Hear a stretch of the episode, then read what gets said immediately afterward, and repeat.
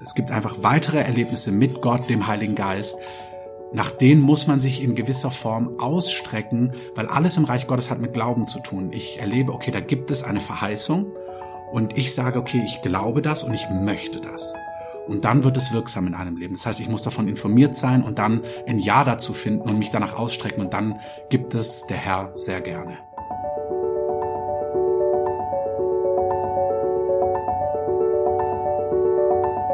Der Flügelverleih.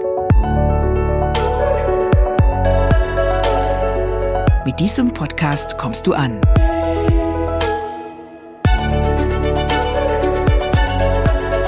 Bei Gott und bei dir.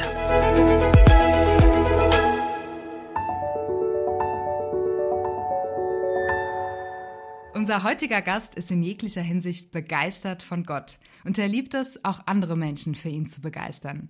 Er ist leitender Pastor der Berliner Gemeinde Die Kreative, deren Vision es ist, Tag und Nacht zu beten und den Himmel auf die Erde zu bringen. Doch keine Sorge, dieser Mann steht mit beiden Beinen im Leben und liebt es als Deutscher mit französischen Anteilen zu reisen, gut zu essen und natürlich Zeit mit seiner Familie zu verbringen.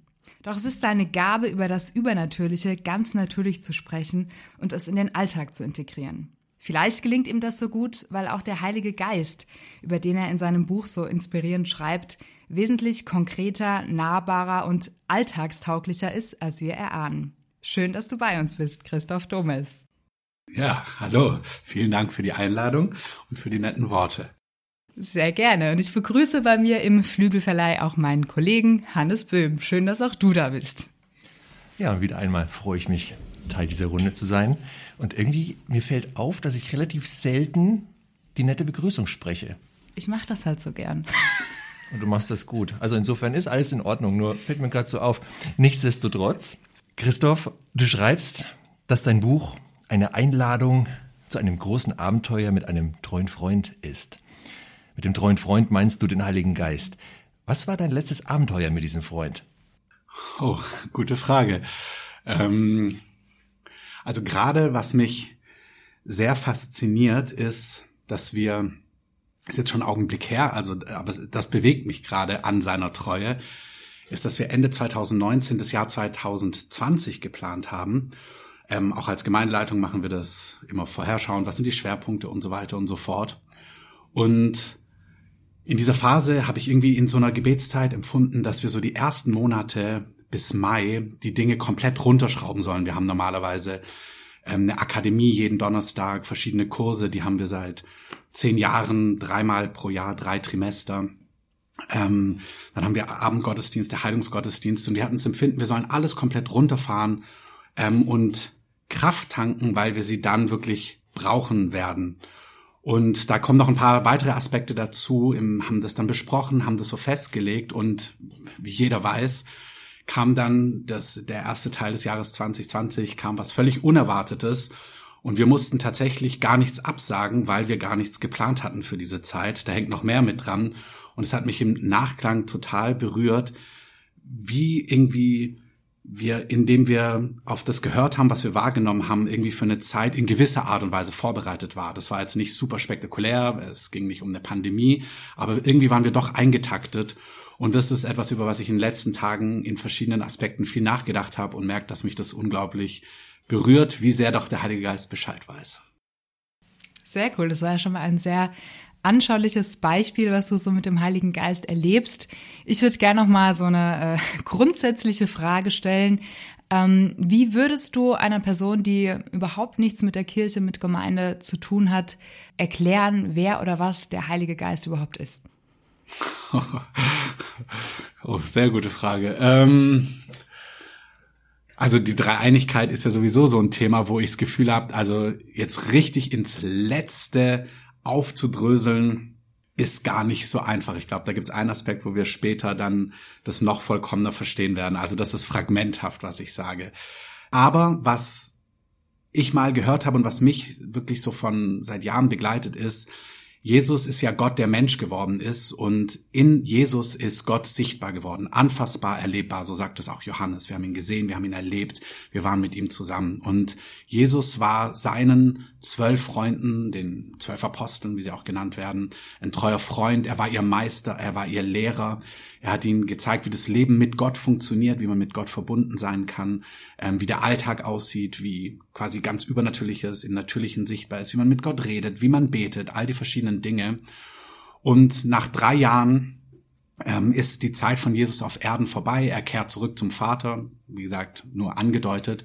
Und in diesem Kontext sagt er unter anderem in Johannes 14, dass er geht, aber in gewisser Form kommt er zu ihnen und er sagt, ich sende euch den Heiligen Geist. Und dieses Bild, dass der Heilige Geist ist eigentlich Gott mit uns, so was, was Jesus für seine Freunde ganz anfassbar, sichtbar, erlebbar war, ist in gewisser Form auch der Heilige Geist für uns. Nur, dass er eben nicht als Mensch an einem Ort vor einer Zeit, vor 2000 Jahren da war und deswegen auch immer nur mit einer Person zum Beispiel reden konnte, mit Petrus oder mit Johannes, sondern der Heilige Geist ist Gott mit uns, mit jedem von uns, der mit Gott lebt, an allen Orten, auf jedem Kontinent, zu jeder Tages- und Nachtzeit. Genau, das heißt, der Heilige Geist ist für mich Gott, der sehr nahbar, sehr erlebbar ist, wie Jesus für seine Freunde eben nur allgegenwärtig, immer und für jeden. Sehr anschaulich erklärt. Und wenn man dir so zuhört, dann bekommt man ja schon ein Gefühl dafür, wenn man sich mit Gott beschäftigt. Hm, der Heilige Geist ist ja schon dann ein ziemlich relevantes Thema. Trotzdem scheint es ja zu, so zu sein, dass doch viele Menschen, aber auch viele Christen ähm, so ein bisschen so ein Thema haben mit dem Heiligen Geist und ihn nicht so recht greifen können. Dem willst du entgegenwirken, indem du ein Buch geschrieben hast. Dieses Buch heißt Heilige Geist, der. Also wenn das Buch, das Buch hätte ja auch heißen können, der Heilige Geist. Aber das wäre ziemlich langweilig gewesen, ne? Ich find's gut, ja. Ähm, also ich sag's nochmal ganz deutlich, das Buch heißt Heilige Geist, der. Ein Buch, das du geschrieben hast, ein Grundlagenbuch, meine Frage an dich, Christoph, wieso hast du dieses Buch geschrieben? Genau, also wie du schon andeutest, so ein bisschen in deiner Frage, der Heilige Geist ist ein vielleicht, in manchen Kreisen ist es bekannt, aber so in der Christenheit an sich und könnte man einfach noch viel mehr über ihn sagen. Es gibt viel mehr zu erleben, er ist super relevant. Es, es gibt Gott, den Vater, den Schöpfer. Es gibt Jesus. Von Jesus wissen wir, er ist für uns, er ist Gott, der Mensch geworden ist. Er ist für uns gestorben, er ist auferstanden, er hat uns erlöst, er hat den Preis bezahlt. Und dann gibt's eben so den Heiligen Geist, wie so ein Anhängsel oder das fünfte Rad am dreieinigen Wagen, keine Ahnung, ist irgendwie so irgendwo nebendran. Und wir haben dann so, ich gebe das mal an einem Beispiel. Jesus sagt in Johannes 14, der Heilige Geist wird euch an alles erinnern, was ich euch gesagt habe, und er wird euch in die Wahrheit führen. Also Jesus sagt, der Heilige Geist wird im Alltag sehr konkret mit euch sprechen, euch Dinge zeigen, euch an Dinge erinnern. Und wie gesagt, jetzt ohne pedantisch zu sein, aber jemand, der mit Gott lebt, hat dann vielleicht eine gute Zeit, morgens, abends, wann auch immer und sagt, ey, Jesus hat mir gesagt. Und in gewisser Form ist da gar nichts falsch dran. Jesus hat gesprochen, vielleicht hat ihm Jesus was wichtig werden lassen. Wenn man es aber ganz genau nimmt, sagt Jesus, ich gehe und es ist der Heilige Geist, der zu euch reden wird, der euch an Dinge erinnern wird, der euch Dinge zeigen wird. Und wenn wir jetzt in Beziehung denken, dann finde ich, macht es schon einen Unterschied. Ja, war das jetzt Jesus oder war es jetzt der Heilige Geist? Wie gesagt, natürlich sind wir da auch im Geheimnis der Dreieinigkeit, aber auf Beziehungsebene macht es schon einen Unterschied, ob ich mit Peter oder Johannes gesprochen habe. Und der Heilige Geist ist eben eine ganz konkrete Person, die man erleben kann, die besondere Charaktereigenschaften auch hat, die eine, Stimme hat, sage ich mal, und es unterscheidet sich von Jesus. Und weil Jesus so ein Gewicht auf den Heiligen Geist legt, also was er alles tut, für was er verantwortlich ist, da sehen wir noch viel mehr im Alten und im Neuen Testament, macht es schon Sinn, ihn als Person kennenzulernen, vor allem vielleicht das noch, weil er, es gibt an einer Stelle im zweiten Korintherbrief, Kapitel 13, da werden so von, da wird die Dreieinigkeit erwählt, der Vater, der Sohn und der Heilige Geist. Und für jeden wird so ein Begriff, so ein Kernbegriff herausgearbeitet oder benannt. Und wir lesen da von der Liebe des Vaters und von der Gnade von Jesus und die Gemeinschaft des Heiligen Geistes. Also der Begriff, der für den Heiligen Geist relevant ist, ist Gemeinschaft, also Beziehung. Und ich glaube, da ist schon wichtig, dass wir wissen, ja, wer ist denn mein Gegenüber? Und das hat eben ganz viel auch mit ihm zu tun, dass dieser Beziehungsaspekt zu ihm gehört. Deswegen und weil er so einen Unterschied macht eben in unserem Leben, habe ich ein Buch über den Heiligen Geist geschrieben. Ich würde tatsächlich noch mal kurz aber inhaltlich nachhaken wollen, weil du hast ja gerade auch noch mal so gesagt, ähm, dass es eine eigenständige Person ist und dass Jesus selbst auf ihn hingewiesen hat. Und natürlich alles ist Teil desselben Gottes, alles sind drei Persönlichkeiten, die, selb, die ineinander Gott sind. Und ähm, ich habe aber noch in Erinnerung, wie du auch in deinem Buch schreibst, dass Jesus ähm, im Urtext quasi sagt, ähm, ich schicke euch den, einen anderen gleichen. Also es ist, er ist genauso wie ich, aber er ist nicht eins zu eins ich, aber er ist genauso wie ich sozusagen. Ne? Und irgendwie merke ich, dass ich mich immer noch so an diesem Punkt treibe und ich könnte mir vorstellen, das ähm, geht auch anderen so. Ist er denn wirklich anders? Also hat er nochmal andere Eigenschaften, als Jesus es hatte? Ja, also das Wort Gottes, wie du es gerade richtig sagst, sagt ein anderer gleicher. Also der Heilige Geist, aber da meine ich, ich kann das nur fragmenthaft auch andeuten anstellen, weil das ganze Geheimnis der Dreieinigkeit ist ja wirklich ein Mysterium und es ist nicht völlig aufgelöst so. Also das werde ich leider in diesem Podcast auch nicht tun können. Ähm, aber es ist nicht Jesus. Jesus ist Gott, der Mensch geworden ist, ähm, der die Bibel sagt von Jesus, dass er nachdem er auferstanden ist, der Erstgeborene aus den Toten ist, also nicht der erste Tote, der auferstanden ist, das ist schon Lazarus und auch im Alten Testament. Also er ist der, er ist Gott, der Mensch geworden ist und als Mensch aber einen neuen Körper hat und all das ist, ich beschreibe es jetzt an, anhand von Jesus, ist der Heilige Geist nicht. Er ist ein Geist, er ist, er hat keinen Körper wie Jesus. Also er unterscheidet sich von Jesus in vielerlei Hinsicht. Ähm, Jesus hat Dinge getan, die der Heilige Geist nicht tut. Wir würden nie sagen, danke Vater, dass du für uns gestorben bist. Wir spüren, nee, das ist Jesus, der das getan hat. Und der Vater ist der Schöpfer, so. Und der Heilige Geist ist der, der eben andere Dinge tut, der in uns Wohnung nimmt, der ähm, uns bezeugt, dass wir geliebte Kinder Gottes sind, der uns führt und so weiter und so fort. Das heißt, er ist ein anderer und doch gleich von seinem Wesen, von seinem Charakter, aber er unterscheidet sich und das noch weiter so ja, so aufzudröseln, das meine ich, das kann man andeuten, wie das im letzten funktioniert, das werden wir dann eines Tages sehen, genau. Dein Buch hast du untertitelt mit einem Dreiklang. Und zwar ähm, ist dieser Dreiklang nahbarer Gott, engster Vertrauter, größter Wunderwirker. Wir können uns ja mal so ein bisschen an diesem Dreiklang entlanghangeln und fangen mit dem nahbaren Gott an. Warum genau ist der Heilige Geist der nahbare Gott? Genau, also wie schon angedeutet, 2. Korinther 13, da wird von der Gemeinschaft des Heiligen Geistes gesprochen. Jesus sagt, ich gehe, aber ich komme zu euch, ich sende euch den Heiligen Geist, der wird bei euch sein, immer in euch sein. Ähm, der wird euch an alles erinnern. Das heißt, sein ganzes Wesen ist sehr nahbar. Er wird zu uns gesandt und wirklich als ähm, erlebbar, spürbarer Beistand, das ist auch sein Name, der Parakletos, wie der Heilige Geist genannt wird von Jesus, bedeutet der zur Hilfe herbeigerufene. Kann auch Beistand übersetzt werden, Tröster. Das heißt, all diese Begrifflichkeit, die wir hier haben, hat sehr viel mit Nahbarkeit zu tun. Nicht distanziert, nicht fern, nicht gleichgültig, nicht passiv, sondern nahbar, spürbar, erlebbar. Und engster Vertrauter hängt da ja wahrscheinlich äh, sehr eng mit zusammen, ne? Genau, also nahbarer Gott. Ähm, wir haben ja oft so ein Bild, ja, Gott, Gott ist irgendwo ganz weit weg und ähm, alle möglichen Religionen versuchen irgendwelche Wege zu finden zu Gott hin und Gott ist in Jesus Mensch geworden und da, wo er uns mit Gott versöhnt hat, kommt er im Heiligen Geist an uns ran, sogar nimmt in uns Wohnung und ist da, daher nahbar und dann von seinem Wesen aber wirklich ein Vertrauter und ein enger Vertrauter.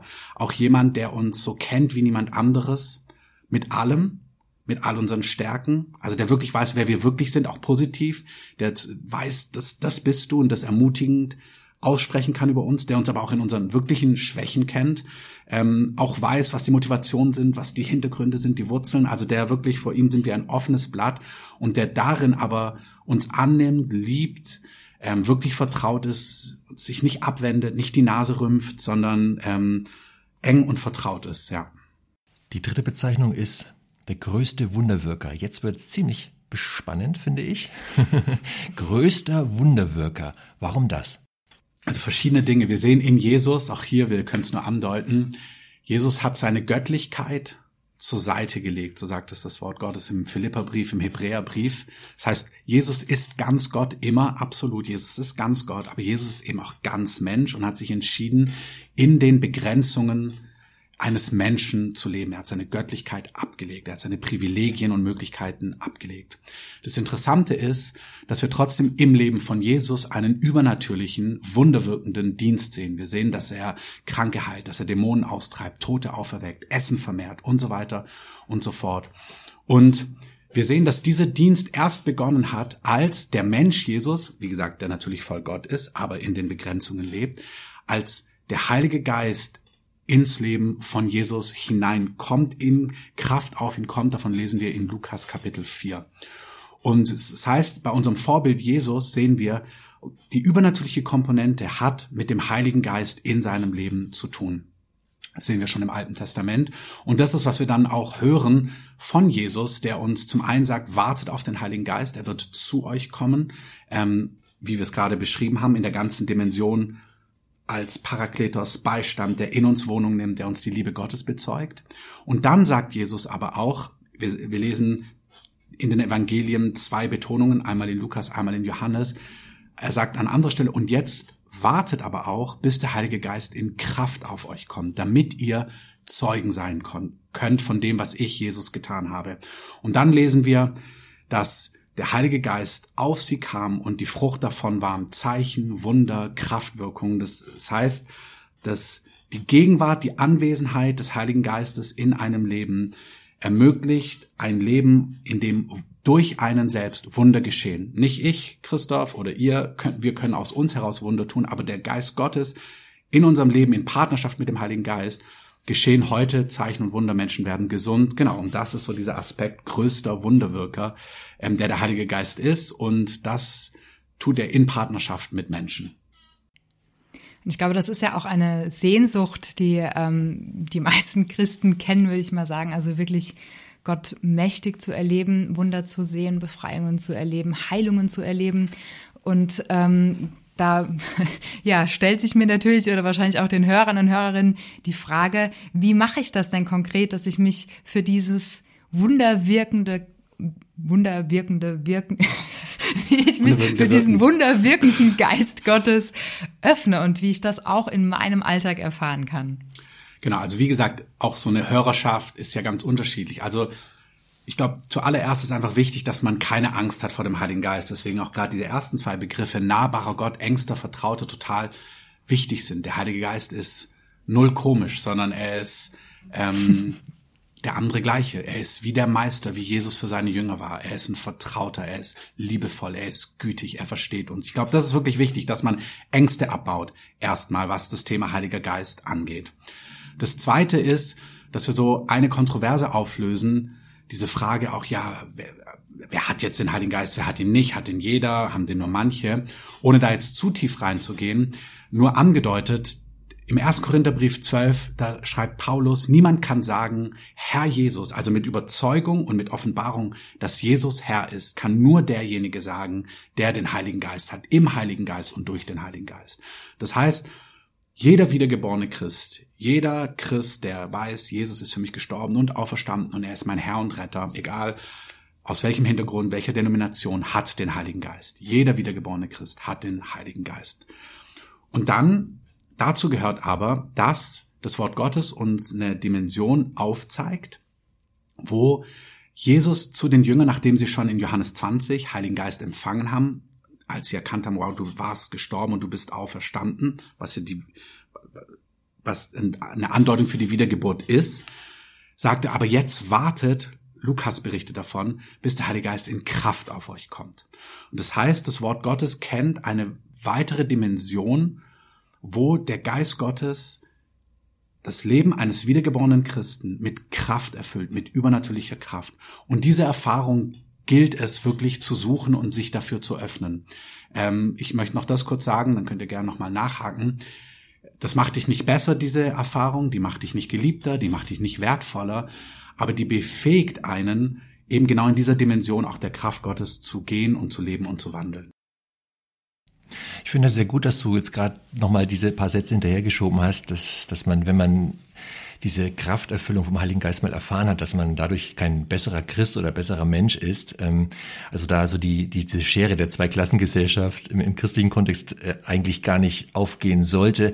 Trotzdem ist es ja so, also ich kenne jetzt keine repräsentativen Umfragen unter Christen, aber ich kann mir vorstellen, es wird Christen geben, die haben Wunder erlebt, ja, und die haben auch erlebt, wie das ist, wenn, wenn man, wenn die Kraft des Heiligen Geistes sozusagen in einem wirkt und wenn man so erfüllt ist. Aber es wird sicherlich auch einen großen Prozentsatz geben an, an Christen, an gläubigen Menschen, die das, die das noch nicht so erlebt haben, die auch nicht sagen würden, ja, ein Wunder habe ich auch schon erlebt in meinem Leben. Was würdest du denen sagen? Machen die irgendwas falsch oder was ist da los? Also, wie ich es gerade angedeutet habe, es gibt eine Stelle, nochmal in einem anderen Kontext, aber im Alten Testament, da heißt es, mein Volk kommt um aus Mangel an Erkenntnis. Ist natürlich ganz anders gelagert, aber es zeigt etwas. Wir müssen um manche Dinge wissen, um uns danach auszustrecken. Wenn ich denke, okay, mit der Wiedergeburt und quasi, ich habe Jesus als Retter angenommen, ich habe ewiges Leben, ich bin mit Gott versöhnt. Ich meine, dann haben wir das Allerwichtigste, was man haben kann, oder wenn und aber. Ich höre mich selbst sagen, Amen. Das ist das Allerwichtigste. aber es gibt eben eine nächste Erfahrung. Und diese nächste Erfahrung ist, dass die Kraft Gottes in einem Leben wirksam wird, was wirklich ein, etwas ist, was, nach was man sich ausstrecken kann. Jesus sagt, wenn wir den Vater um Brot bitten, dann würden wir keinen Stein bekommen. Und er geht, geht dieses Gleichnis durch und endet, wenn wir den Herrn um den Heiligen Geist bitten, den Vater, ähm, dann, dann gibt er den gerne und wird er den geben. Und ich möchte es einfach ganz kurz an einer Stelle in Apostelgeschichte 8 nur andeuten. Aber da ist quasi, da ist ein geistlicher Aufbruch. Ganz viele Menschen hören von Philippus, von Jesus und diese Menschen bekehren sich zu Gott. Also sie reagieren auf das Wort Gottes. Wir lesen dann in Apostelgeschichte 8, Vers 12. Sie glaubten Philippus, sie glaubten dem Evangelium, sie ließen sich taufen, ähm, sowohl Männer als auch Frauen. Also die haben richtig Jesus angenommen, richtig mit Wassertaufe, die haben ein neues Leben, die haben ewiges Leben und damit haben sie den Heiligen Geist, weil jeder wiedergeborene Christ hat den Heiligen Geist. Und jetzt hören ab Kapitel 14 die Apostel in Jerusalem davon, dass eben diese Region in Samaria das Wort Gottes angenommen hat. Und dann senden sie Petrus und Johannes, und dann heißt es ab Vers 15, als diese hinabgekommen waren, beteten sie für sie, damit sie den Heiligen Geist empfangen möchten, denn er war noch auf keinen von ihnen gefallen, denn sie waren allein getauft auf den Namen des Herrn Jesus Christus. Dann legen sie die Hände auf und jetzt empfangen sie den Heiligen Geist in Kraft auf sich. Das heißt, diese zweite Erfahrung ähm, oder es gibt einfach weitere Erlebnisse mit Gott, dem Heiligen Geist, nach denen muss man sich in gewisser Form ausstrecken, weil alles im Reich Gottes hat mit Glauben zu tun. Ich erlebe, okay, da gibt es eine Verheißung und ich sage, okay, ich glaube das und ich möchte das. Und dann wird es wirksam in einem Leben. Das heißt, ich muss davon informiert sein und dann ein Ja dazu finden und mich danach ausstrecken und dann gibt es der Herr sehr gerne.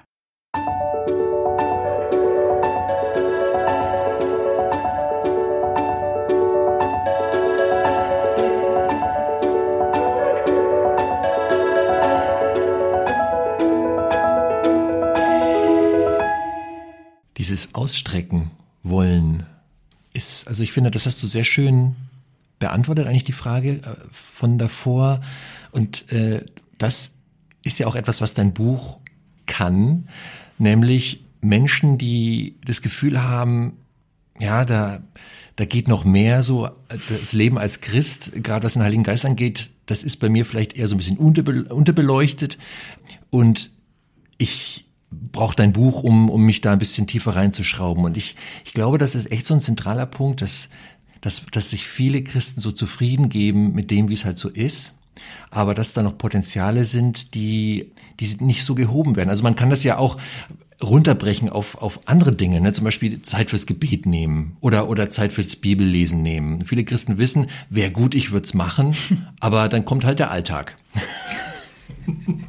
Und ich kann mir vorstellen, dass das mit dem Heiligen Geist ähnlich ist. Ähm, oder wie würdest du das sagen? Wie bekommt man mehr Heiligen Geist in seinen Alltag rein? Genau, also beides, ne? Diese, ja, das, was ich gerade beschrieben hat, hat schon mit Hunger zu tun. Deswegen auch in meinem Buch, bei mir war es so, ich habe einfach in den Evangelien gelesen, im Wort Gottes und habe so viel gelesen, was mich inspiriert und was für mich dann so klar war, wenn es da steht, das sind die Zeichen Markus 16, die denen folgen, die da glauben. Sie werden Kranken die Hände auflegen und so weiter und so fort. habe ich gemerkt, okay, das muss passieren. Das heißt, das hat in mir Hunger ausgelöst für das Größere. So, und jetzt runtergebrochen, indem, wenn man darin lebt auch, ähm, ist, bleibt es bei mir eigentlich kon kontinuierlich so. Ich, ich bin dankbar für alles, was passiert. Ich sehe, wie Menschen geheilt werden. Ich sehe, wie Menschen befreit werden. Ich sehe, wie der Heilige Geist spricht zu mir in Träumen, in unserer Gemeinde, in meinem Umfeld. Ich höre konstant Geschichten und beides. Ich, ich möchte in einer, in einem Umfeld sein, wo ich inspiriert werde, wo ich konstant Geschichten höre, damit es frisch bleibt und lebendig bleibt und ich begeistert bleibe. Also einfach, ja, frisch bleibe. Und gleichzeitig, ich bin so dankbar für alles, was geschieht, aber dann sehe ich das Wort Gottes und dann sehe ich, wow, da gibt's noch mal ganz andere Dimensionen. Und dann höre ich von manchen Gegenden der Welt. Wir hatten gerade eine Konferenz, wo ähm, Leiter waren, die zum Teil in der Untergrundkirche in China und im Iran tätig sind. Und dann höre ich da, wie der Herr wirkt, was er tut. Und das löst dann in mir wieder ganz neu noch mehr Hunger aus. Und irgendwie halte ich mein Leben in dieser Spannung von Begeisterung und Hunger und versuche das auch mit meinem Umfeld und selber in so einem Umfeld konstant zu sein. Und ich glaube, dann bekommt man mehr, weil der Herr sagt ja, wenn wir ihm nahen, dann naht er sich uns. Wenn wir klopfen, dann wird uns aufgetan. Wenn wir suchen, dann werden wir finden.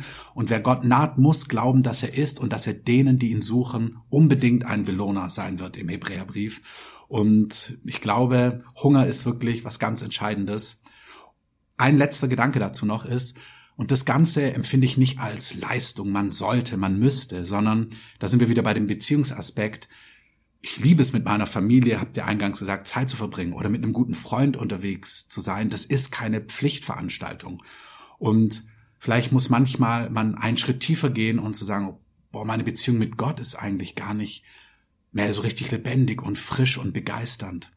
Dann ist vielleicht auch das ein ganz wichtiger Punkt. Herr, ich möchte mich ganz neu in dich verlieben. Ich möchte ganz neu von dir begeistert sein. Das hat schon David gebetet. Herr, ähm, stelle die Freude meiner Errettung wieder her in mir in den Psalmen. Und das ist manchmal auch ein gutes Gebet, wenn man merkt, irgendwie bin ich trocken geworden. Das passiert auch mir so. Macht es neu lebendig, macht es neu frisch, Herr. Ja, wie du, wie du weißt, ich bin ja auch ein ähm, Hungermensch und ich frage mich manchmal, ja, ob es nicht ein, ein schmaler Grad ist zwischen auf der einen Seite Hunger und mehr erleben wollen und dass es dann auch schnell in Frust oder ja vielleicht sogar Undankbarkeit rutschen kann, wenn man noch nicht das erlebt oder sieht, wonach man Hunger hat. Ähm, siehst du da auch eine Gefahr oder wie, wie kann man dem entgegenwirken, dass der Hunger nicht auch frustriert? ja, sehr gute Frage. Also ich glaube, ich glaube, also Gefahr wäre jetzt wahrscheinlich nicht den Begriff, den ich verwenden würde. Aber ich glaube, es ist eine Spannung, sich auszustrecken, nach mehr auszustrecken, weil die Wahrheit ist, dass manche Dinge einfach auch Zeit brauchen. Also es gibt im Wort Gottes, da heißt es, dass Abraham Verheißungen erlangt hat durch Glauben und Ausharren. Ich glaube, das ist wichtig, dass man das weiß. Das eine ist Glauben, Hunger, Sehnsucht, Vertrauen. Das andere ist dranbleiben. Und das ist eine Komponente, die ist einfach wichtig. Also gerade in unserer Generation Fast Food, schnell und was.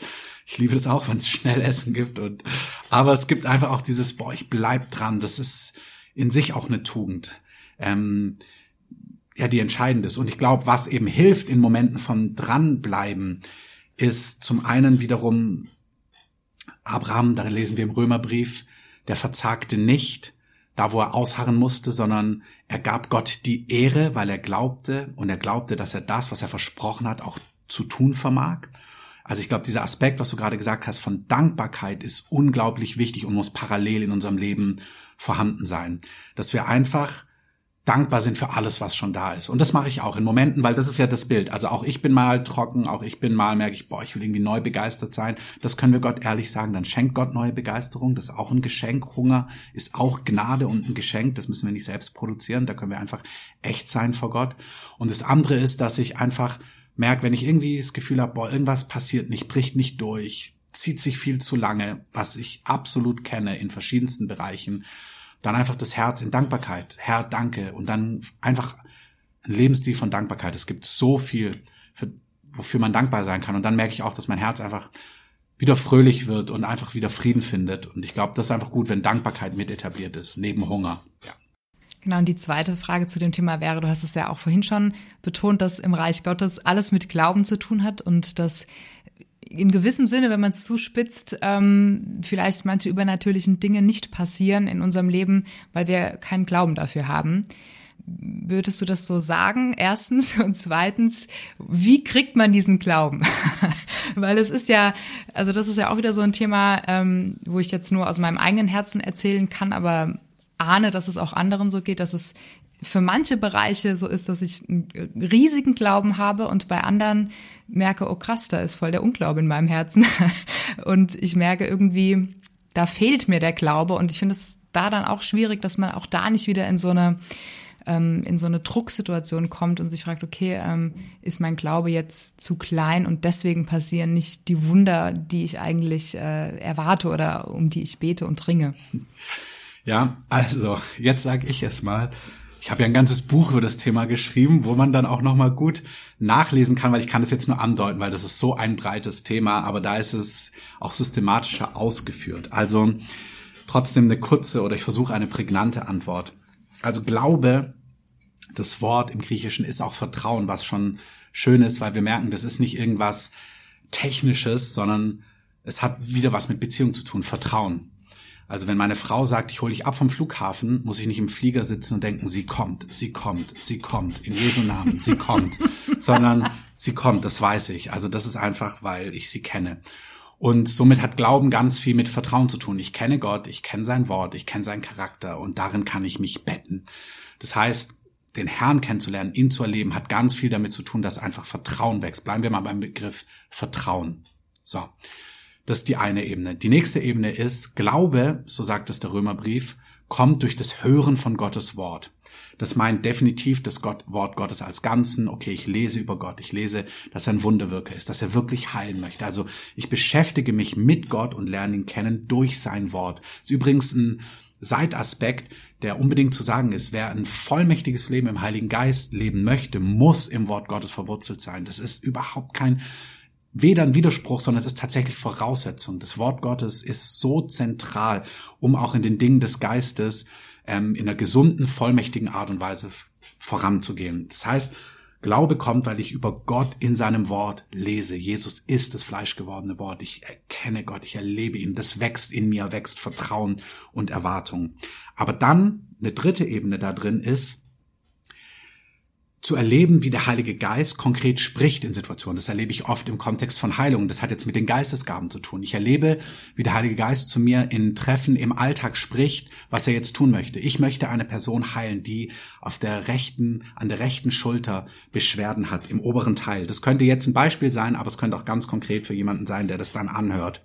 Und ich höre das und weil ich das höre und weiß, wie ich den Heiligen Geist höre, habe ich total Vertrauen, dass das jetzt passiert, dass jetzt Heilungen geschehen. Das heißt, manches von diesem ähm, Wundern erleben hat damit zu tun, ja mit der Beziehung, die über Jahre gebaut wird, ja mit dem Wort Gottes und dann auch ganz konkret, ich lerne, wie kann ich den Heiligen Geist wahrnehmen und weil ich ihn höre in konkreten Situationen, bekomme ich in konkreten Situationen Glauben, dass Dinge geschehen. Und wenn das eben mehr und mehr passiert und häufiger und häufiger passiert, wächst auch wieder Glaube, weil jetzt habe ich noch Erfahrung, merke, wow, es passiert wirklich. Das heißt, die Kühnheit, Glaube und Vertrauen wächst. Ähm, nur einen ergänzenden Satz, und dann muss ich auch lernen, wie ich umgehe mit Situationen, wenn mal was nicht geklappt hat, ähm, dass das eben, dass ich auch Enttäuschung gut verarbeite. Mhm. Also das war eine ausführliche Antwort, aber auch eine sehr prägnante, wie ich finde, mit, mit, mit vielen Statements von dir, die schon direkt einige Fragen, die wir noch hatten, direkt beantwortet haben. Trotzdem ist eine Frage bei mir direkt aufgekommen. Du sagst, du hörst den Heiligen Geist, er sagt dir etwas. Wie muss man sich das vorstellen? Also das Wort Gottes hat beschreibt es vielfältig, wie das aussieht, wie der Heilige Geist spricht. Ähm, auch hier ist halt wieder ganz viel mit Beziehung zu tun. Also das Wort Gottes kennt es. Ich denke, das kennt viele. Sie lesen im Wort Gottes, also in der Bibel, und plötzlich spricht sie einen Vers total an oder tröstet sie total oder berührt total das Herz. Super unspektakulär. Aber das ist das Reden Gottes. Der Herr ist mein Hirte, mir wird nichts mangeln und jemand spürt, boah, mein Herz wird warm. Das hat mich so getröstet, diese Stelle. Das ist ja ein Reden Gottes, das ist ein Reden des Heiligen Geistes.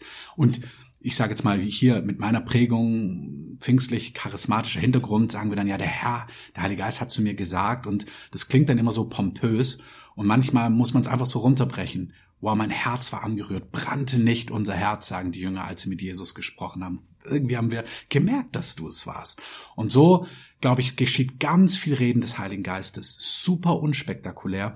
Und wir müssen wirklich wahrnehmen, das war der Heilige Geist. Ich beschreibe das in Beispielen in meinem Buch, wie ich das gelernt habe, dass Gedanken von mir letztlich gar nicht meine Gedanken war, sondern es war wirklich das Reden des Heiligen Geistes, aber es ist auf der Ebene von Emotion und Gedanken hat es stattgefunden. Eine andere Ebene ist, das Wort Gottes spricht von Träumen, von Visionen, von Gesichten, also äh, spektakuläre, man sieht Dinge, man träumt Dinge, man weiß Dinge.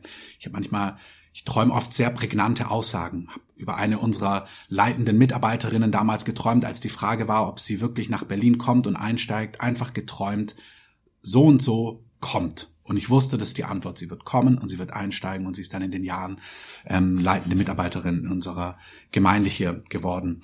Und dann gibt es noch im Kontext auch der Geistesgaben Dinge, wo das noch sehr viel differenzierter wird, wo der Heilige Geist eine eigene Art entwickelt, wie er auch mit Menschen spricht. Es gibt wirklich auch hier drin nochmal eine persönliche Komponente. Ich möchte so ähm, beschreiben.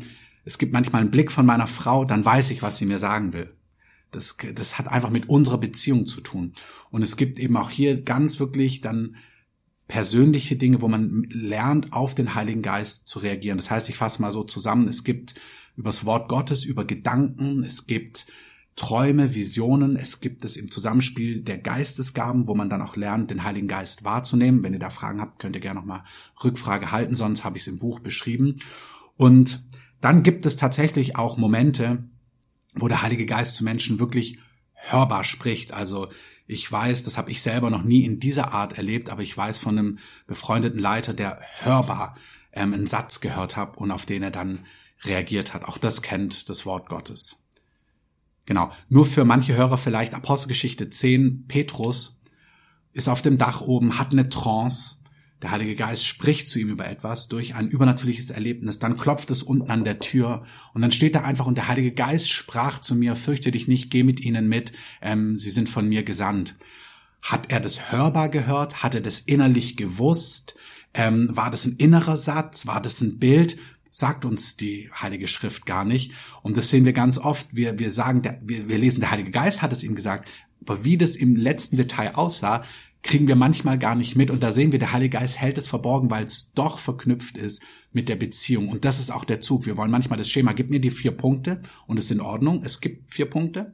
Aber es gibt auch ganz viel, da hat es doch mit was ganz Persönlichem zu tun. Und die Frucht wird zeigen, dass es der Heilige Geist war.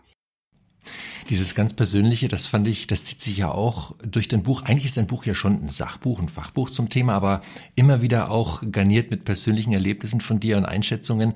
Ein Kapitel oder ein Abschnitt in deinem Buch fand ich, was das angeht, auch total spannend. Das ist überschrieben mit Kostproben aus dem Leben mit dem Heiligen Geist. Und da schilderst du so ein paar Situationen, wo du sagst, so läuft das halt, wenn man, ja, wenn, wenn der Heilige Geist, ja, in den Alltag reinspricht und mit dabei ist. Und da gab es eine Episode, die fand ich ziemlich ja, du musst dich voll schmunzeln. Das war die mit dem Coca-Cola-Auto. Magst du die vielleicht mal kurz erzählen, für, äh, damit unsere Zuhörer da auch mal ein Gefühl für kriegen, wie, wie der Heilige Geist einerseits, hast du gerade gesagt, mit, zum Beispiel mit äh, Paulus gesprochen hat oder Petrus, aber wie hat er mit Christoph in Berlin gesprochen? Ja, schöne Episode. Ähm, ich sag einleitend noch einen Gedanken. Was ganz wichtig ist, wenn man das lernen möchte, ist ausprobieren, ausprobieren, ausprobieren. Um dann wirklich zu erleben, ja, das war's, nein, das war's nicht. Also es hat wirklich ganz viel mit Ausprobieren zu tun. Ja. In meinem Fall war es so, dass ich mit meiner Tochter unterwegs war und plötzlich fährt ein Coca-Cola-Auto vorbei und sie ist super begeistert ähm, von diesem Coca-Cola-Auto, was irgendwie völlig ungewöhnlich war. Und das ist mir aufgefallen. Also, und das ist jetzt was, was mit dieser Beziehungsebene zu tun hat. Ich habe erlebt, dass es manchmal Momente gibt, die sind irgendwie in sich so besonders und ich spüre das dann in meinem Inneren.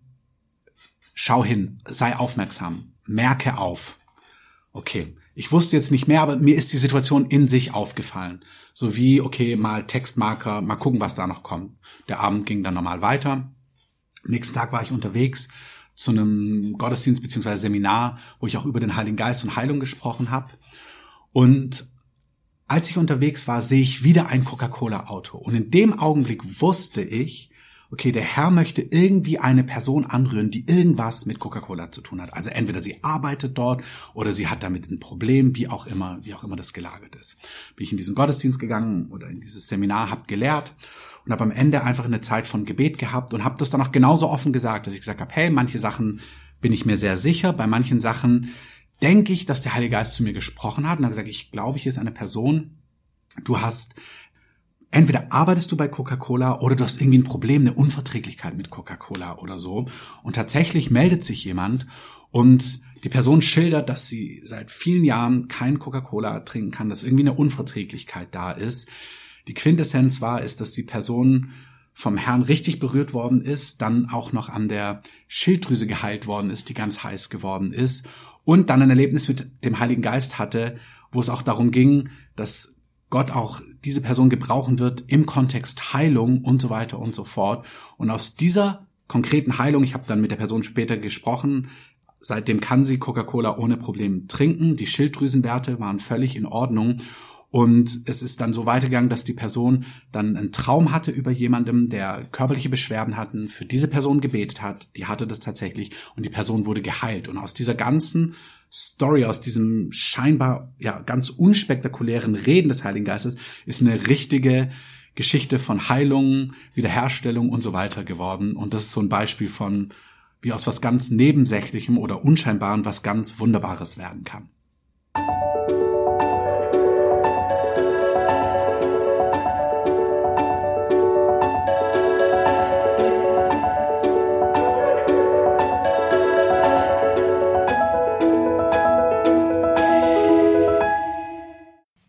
Ist es auch, wie ich schon in der, in der Anmoderation erwähnt habe, einer deiner größten Stärken, dass du es irgendwie schaffst, so diese total übernatürlichen Dinge im, in, ja, scheinbar unspektakulären Dingen zu sehen und ähm, das so down to earth runterzubrechen, was es wirklich bedeutet, weil ich glaube, dass wir manchmal auch an, an, an Wundern oder an, ähm, an Gottes Reden vorbeigehen, weil wir so bestimmte Vorstellungen haben, wie das auszusehen hat und dass es immer spektakulär ablaufen muss. Dabei kann durch so, solche kleinen ähm, ja, Momente so Großes passieren. Ne? Absolut, ja. Vielleicht auch hier nur, ich kenne manche Leute in meinem Umfeld, die erleben Dinge mit dem Heiligen Geist auch sehr spektakulär, wie sie Dinge hören, wahrnehmen, in Träumen und so weiter, was total gut ist. Bei mir ist es, ist zwei Drittel meines Lebens ist nicht sehr spektakulär. Es ist eher genau dieses Unscheinbare und dieses gelernt zu haben, jetzt sprichst du, jetzt tust du etwas. Und das ist auch so eine Einladung für die, die denken, oh, das fällt vom Himmel und ist super spektakulär. Da ist es manchmal aber ganz oft auch gar nicht. Und es gibt trotzdem einen Weg in ein Leben hinein, wo das dann doch anfängt regelmäßig zu geschehen und man dann staunend daneben steht und merkt, wow, genau das wollte ich, wollte ich Christoph auf jeden Fall immer erleben. Das klingt sehr inspirierend, auch jetzt auch ohne dein Buch gelesen zu haben. Ich glaube, wenn man jetzt so unserem Gespräch zuhört, oder mir geht zumindest auch so, denke ich, Mensch, also das, also das, das muss ich jetzt mal auch mehr in meinen Alltag reinbringen irgendwie. Und ähm, weil das so, weil das so herrlich alltäglich ist und so unaufgeregt ist und gleichzeitig doch so krass übernatürlich. Eine Frage, die ich dir noch stellen möchte, Christoph, ist, Christen beten und die beten zu Gott, mal zu Vater, mal zu Jesus ich glaube, die direkte Ansprache zum Heiligen Geist hin, die ist eher selten. Und wenn man dich jetzt so reden hört und sagt, ja, und du sagst ja auch, man sollte dem Heiligen Geist auch mehr Raum geben im Alltag. Was bedeutet das? Also spricht man den Heiligen Geist dann auch direkt an? Ist vielleicht auch eine dumme Frage, weil Gott ist Gott, ne? Aber trotzdem mal, ist ja eine Frage, die man sich stellen kann. Sprichst du dann den Heiligen Geist mit Heiliger Geist an? Oder ist das dann doch irgendwie, wenn du zu Gott betest, dann ist das alles in allem das Gleiche? Wie, wie, wie machst du das? Was empfiehlst du da? Genau, also übergeordnet ist es ja total so. Es ist einfach ein Gott, dem wir dienen. Vater, Sohn und Heiliger Geist. So, und der Herr ist auch keine, sage ich manchmal scherzhaft, deutsche Behörde, der dann sagt, sorry, falsche Ansprache, jetzt wird's nicht erhört, ähm, falsches Formular. wieder auf der Beziehungsebene. Es gibt Dinge, da danke ich dem Vater für, der Schöpfer der Welt, Gott Vater, der seinen Sohn gesandt hat. Das ist der Vater. Und dann gibt es Dinge, die sind explizit Jesus. Ich meine, das klingt blöd, aber es ist eben klar, keiner würde sagen, danke Vater, dass du für mich gestorben bist oder danke Heiliger Geist, dass du für mich ans Kreuz gegangen bist. Das ist Jesus. Danke Jesus, dass du treu warst, dass du dieses und jenes getan hast, was du erworben hast am Kreuz. Und dann ist der Heilige Geist Gott mit mir. Heiliger Geist. Und ich spreche ihn konkret an. Ich danke dir, dass du da bist. Ich danke dir, dass du mich in die Wahrheit führst. Ich bitte dich, leite mich heute. Zeig mir Dinge, die ich nicht weiß. Zeig mir Zukünftiges. Heiliger Geist, stärke mich am inneren Menschen. Also, wenn man mal das Neue Testament studiert und anschaut, was der Heilige Geist alles tut, dann kann man darüber mit ihm ganz konkret sprechen. Und da drin ist auch ähm, können wir den Heiligen Geist verehren, können wir ihm danken, können wir ihn groß machen. Das ist ja auch anbeten. Wir sagen, ich liebe dich, ich danke dir, dass du da bist. Und wir brauchen keine Angst haben, dass wir damit etwas dem Vater oder dem Sohn wegnehmen. Manche haben ja dann Angst, boah, dann, ja, ist das dann eine falsche Betonung? Nichts dergleichen. Der Heilige Geist ist der loyalste, weiß nicht, was der richtige Begriff ist, Freund, Partner wiederum von Jesus. Jesus sagt über den Heiligen Geist, der Heilige Geist wird mich verherrlichen. Das heißt, wenn ich nah am Heiligen Geist dran bin, was der Heilige Geist liebt, er redet von den Vorzüglichkeiten von Jesus. Der Heilige Geist wird sagen, was Jesus hier getan hat, was er am Kreuz getan hat. Er wird mir Dinge von Jesus zeigen, vom Vater, die, wenn ich nah am Heiligen Geist dran bin, wird er mich begeistern vom Vater, vom Sohn. Also da in der Dreieinigkeit gibt's kein Neid und Eifersucht, sondern das ist einfach eins. Und das nah am Heiligen Geist dran sein ist mehr von Jesus sehen und dadurch begeisterter von Jesus sein und begeisterter vom Vater. Also da nimmt, das nimmt sich nichts weg, ja. Und deswegen absolut, man kann mit dem Heiligen Geist sprechen, ganz konkret über die Dinge, die er tut. Deswegen ist gut zu wissen, ja, was tut er denn? Und ihm dafür zu danken, ihn zu verehren, ihn zu suchen, sich nach mehr auszustrecken von ihm ihm. Ja, absolut. Du hast in deinem Buch auch geschrieben, ähm, dass du gerade auch in der Christenheit aber merkst, dass es immer wieder ja wie so gedankliche Bollwerke gibt, wenn es um dieses Thema geht und dass ja auch die dazu beitragen können, dass man sich dem Wirken einfach nicht so öffnet oder dass Menschen einfach ja Vorbehalte haben, Ängste, wie auch immer. Ähm, was würdest du sagen? Wie kann man dagegen vorgehen? Wie kann man das abbauen oder was für Bollwerke sind das überhaupt? Gut, also ist wahrscheinlich unterschiedlich gelagert. Ich habe schon gesagt, zum einen braucht es einfach ein Wissen. Der Heilige Geist ist nicht eine Randerscheinung, sondern er ist sehr zentral in unserer Nachfolge und für unsere Nachfolge. Also das ist ein Bollwerk. Er muss das richtige Gewicht bekommen. Wir müssen ihm Raum geben, auch thematisch.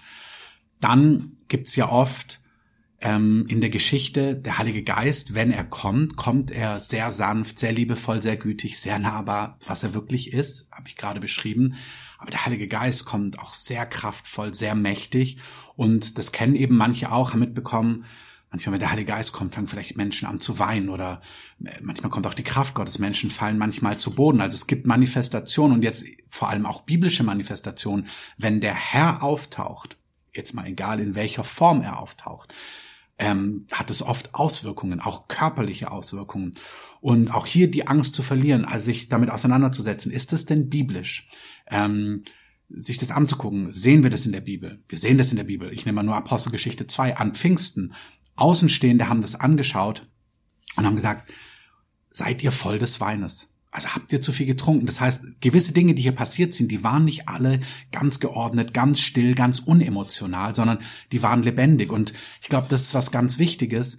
Ähm, der Heilige Geist ist es jetzt nicht deutscher Kulturprotestantismus, ja. Also alles ist ganz geordnet und irgendwie keine Emotion und ganz preußisch, ähm, sondern der Heilige Geist, das ist der Geist des Lebens, der Geist der Kreativität. Ich meine, alles, die ersten, die den Heiligen Geist erlebt haben, waren Handwerker im Heiligen Geist, die super kreativ Dinge gemacht haben. Und wenn du dir Kreativität anschaust, ob das jetzt Musik oder egal was ist, da ist immer Leidenschaft und Leben und Dynamik mit drin, wie das Leben überhaupt ist. Wenn man sich die Schöpfung anschaut, das Meer. Das heißt, man muss sich öffnen, dass ein Leben mit dem Heiligen Geist, was mit Emotionen, mit Leidenschaft zu tun hat. Und da ist Ordnung drin, aber da ist auch ganz viel Dynamik drin. Und ich glaube, da Ängste abzubauen, dass das biblisch ist, dass das nicht schlimm ist, dass es sogar total gut ist, dass es Frucht bringt, wie man auch Frucht prüfen kann. Ich glaube, das baut Ängste ab. Das kann man durchs Wort Gottes machen. Ich habe das bewusst auch in meinem Buch dargelegt, wie man die Dinge beurteilen kann, warum das so ist. Und ich denke, das baut Ängste ab und dann würde ich mit Menschen reden, wenn man Menschen im Umfeld hat, die das vielleicht schon mehr kennen und ihnen einfach ganz offen Frage stellen. Es gibt keine dummen Fragen. Und dann zu schauen, okay, was war denn die Auswirkungen davon, dass du das und das mit dem Heiligen Geist erlebt hast? Okay, das ist die Frucht. Wow, das klingt gut. Genau. Ähm, das wären vielleicht so ein paar, zwei kleine Hinweise, wie man Ängste abbauen kann oder Blockaden. Wir haben gerade über die Gruppe gesprochen von denen, die diese Bollwerke, wie du es auch in dem Buch nennst, im Kopf haben, die Berührungsängste haben mit dem Heiligen Geist, die eigentlich Abstand halten, die das Thema vielleicht auch für sich so ein bisschen ausblenden. Das ist das eine, über die haben wir jetzt gerade gesprochen. Dann gibt's die andere Gruppe, die vielleicht das sehr überbetont. Also du hast selber für dich gesagt, du kommst aus dem pfingstlich-charismatischen Hintergrund. Wie siehst du das? Siehst du da auch eine Gefahr, in Anführungszeichen, dass man als Christ dem Thema Heiligen Geist vielleicht zu viel Raum gibt und sich da zu viel drauf fokussiert, so dieser Fokus auf das Übernatürliche, Eingreifen und Wirken und diese Dinge. Wie siehst du das? Ich glaube nicht, dass man sich zu viel dem Heiligen Geist hingeben kann, zu viel sein Angesicht, also seine Gegenwart suchen kann und sich ihm ausliefern kann. Das glaube ich nicht. Das würde ich so nicht sagen. Aber ich glaube eben, die, es braucht einfach weitere Dinge, ähm, im Leben. Also das würde ich jetzt wie sagen, also der Heilige Geist ist jetzt für mich wie, ist jetzt nicht wie Burger und du kannst nicht zu viel Burger essen, was man ja wirklich kann, sondern er ist eher wie Gemüse und du kannst nicht zu viel Gemüse essen. Aber du brauchst eben auch Kohlenhydrate und andere Dinge. Also ich glaube, zu viel vom Heiligen Geist geht nicht, aber es braucht eben das Ergänzende. Dazu gehört das Wort Gottes. Ähm, wirklich solide im Wort Gottes verwurzelt sein, fundierte biblische Lehre.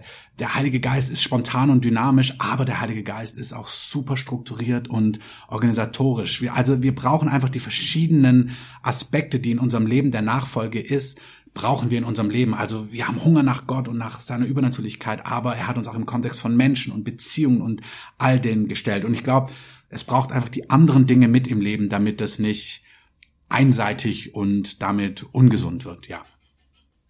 Also ich würde sagen, ähm, ja, du hast zumindest bei mir und wahrscheinlich auch bei Hannes und denen, die uns zuhören, ähm, wirklich einen, Hunger auf dieses Leben mit dem Heiligen Geist ausgelöst. Und ich kann nur von mir sprechen, ich habe ja dein Buch betreut und das hat wirklich was in mir verändert, weil ich nochmal eine ganz neue Dimension von Gott kennenlernen durfte und ähm, einfach ermutigen kann an die Leute, die da zuhören, sich dem auch zu öffnen, weil es wirklich spannend ist. Und ich finde gerade das, was du so schön beschrieben hast, dieses zutiefst ähm, bodenständige und ähm, gesettelte und gleichzeitig mit dem Übernatürlichen und faszinierenden Rechnende. Das finde ich ist auch so ein total gutes Fundament, was einen auch nicht überfordert, aber was einen trotzdem ähm, ja offen hält für mehr. Und das finde ich ja, einfach sehr, sehr wertvoll und wünsche ich auch den Zuhörern da draußen. Schön. Vielen Dank. Ja, dann schließe ich mich voll an, Desiree. Lieber Christoph, danke für deine Zeit und das Gespräch. Ja, sehr gerne. Danke für die Möglichkeit, auch mit dem Buch und auch hier darüber zu sprechen. Genau, weiß ich sehr zu schätzen. Danke auch für deine Zeit und dein offenes Ohr, liebe Zuhörerin, lieber Zuhörer.